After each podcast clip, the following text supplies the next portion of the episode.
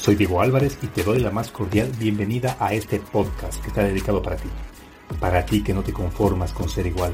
Para ti que muchas veces te sientes excluido por actuar y pensar diferente. Es hora de tomar acción y provocar el cambio que tu vida necesita. Porque el mundo está plagado de lo común, de lo ordinario, de lo normal, que hace falta gente como tú, que en cada paso deje una huella imborrable y marque la diferencia que ruja como león y sepa cuál es su horizonte, que tenga claro de dónde viene y hacia dónde va, que no le tema al fracaso ni a qué dirán de la gente, y tú eres uno de ellos, alguien que no se conforma a conseguir los condicionamientos de la sociedad, que lucha incansablemente por alcanzar lo que otros ni siquiera lo han imaginado, que a pesar de las críticas, los obstáculos, no se deja vencer, un ser único, auténtico y original, que se empeña por alcanzar su mejor versión. Recuerda, que al único a quien tienes que demostrar algo es a ti mismo. Bienvenido a tu podcast, Marcando la Diferencia.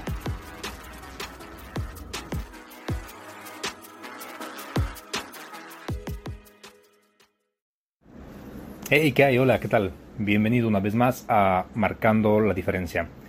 Si es que es tu primera vez que te pasas por aquí, pues déjame presentarme. Mi nombre es Diego Álvarez y estoy aquí cada martes y cada viernes trayéndote temas que te ayuden a reflexionar, a meditar, a pensar. Y pues como en cada episodio, muchas gracias por estar atento, gracias por estar una vez más aquí, por tu tiempo, lo cual yo valoro, valoro mucho y lo atesoro. El día de hoy te he traído un pequeño cuento que te ayude a, reflexionar y al final de, del episodio pues podemos sacar un, una pequeña reflexión, una moraleja. Resulta que una piedrecita reposaba en el fondo del arroyo.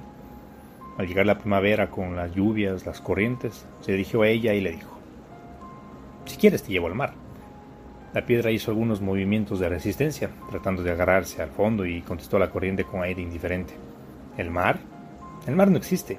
Solo existe el arroyo, las piedras y las vacas que nos pasan por encima en vez en cuando. Sigues tan idealista como siempre. El mar pero la corriente volvió a susurrar. Deja que te lleve. Deja que te lleve al mar. Y la piedra contestó, dejándose arrastrar. Bueno, vamos. Porque en el fondo le gustaba la aventura. Era una piedra volcánica, con algunas estrellas claras de las que estaba muy orgullosa. A pesar de viajar a merced de la corriente, solía hacer comentarios autoritarios para sentir que dominaba la situación. Mira, dijo una vez con cierto aire despectivo, ya hemos pasado varios recodos y el mar no está. Déjame aquí. Estoy cansada de rebotar entre las peñas del cauce. Deja que te lleve, respondía la corriente eh, suavemente. La piedra pasó por, por aguas ennegrecidas y dijo, ¿A dónde me has traído, sinvergüenza?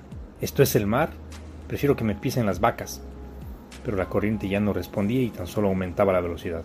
¡Para ya! gritó la piedra chocando contra los guijarros. ¡Vas a destruirme! Es que no te das cuenta. No quiero ir al mar. Odio el mar. La corriente la arrastró con gran vehemencia, haciendo sentir un gran vértigo a la piedra, que en el colmo de su furia gritó: ¡También te! Pero no pudo seguir, porque estaba cayendo por una enorme cascada. Y ya en el fondo añadió casi sin fuerzas: También te odio a ti, arroyo. No vale la pena perder mis esquirlas por ese sueño que llamas mar. Juegas conmigo sin sentido. Pasaron a gran velocidad entre muchos rápidos. Luego siguieron por remansas, por remansos tranquilos llenos de, algas y líquenes. La piedra ya no decía nada. Se había abandonado a la corriente. Tenía la superficie cubierta de grietas y casi no se reconocía a sí misma. Todo le dolía. Atrás quedaron diversas orillas, bosques, aldeas. A la piedra solo le quedaba el silencio, la corriente y el recuerdo de los golpes recibidos en la trayectoria. Pero lo peor era el silencio. De repente escuchó otra voz. Era una voz muy distinta, grande, cautivadora y muy azul. Por fin has llegado, piedra mía, dijo el mar. Y mientras caía dulcemente entre espléndidos corales, la piedra giró sobre sí, varias veces como murmurando, Gracias arroyo, gracias corriente, os amo, todo ha valido la pena.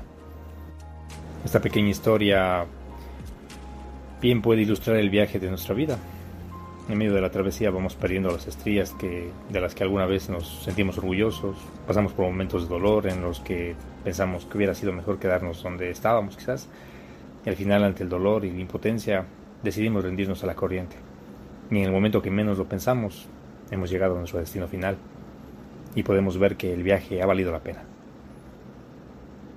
Así que te dejo esta pequeña reflexión, medítalo, trata de llevarlo y pues trata de identificar algún aspecto de tu vida, ya que todos estamos pasando por diferentes corrientes.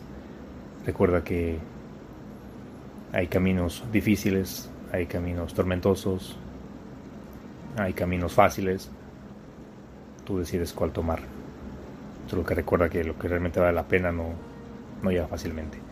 Tienes que aprender a pagar el precio, tienes que aprender a disfrutar del, del proceso, tampoco es que se trata de ser un mártir, de pasar sufriendo hasta que llegue la meta y solamente soñando la meta y cuando llega la meta dices, mm, o sea, ya, ya la conseguí y ahora qué. Pasaron meses, pasaron años que pasé pensando en la meta que me olvidé de disfrutar. Así que mi consejo hoy es disfruta del proceso, disfruta del momento que estás viviendo ahora, disfruta de este presente y empieza a amar, pagar el precio. Al final de cuentas tu meta está ahí esperándote, en algún lugar. Vas a llegar hacia ella. No te des por vencido. Y ánimos, ánimos en todo. Te envío un abrazo enorme te envío mucha buena vibra, muchos éxitos a tu vida y recuerda que no estás solo. Mira a tu alrededor y date cuenta de toda la gente que te está acompañando, que está siendo testigo de tu éxito.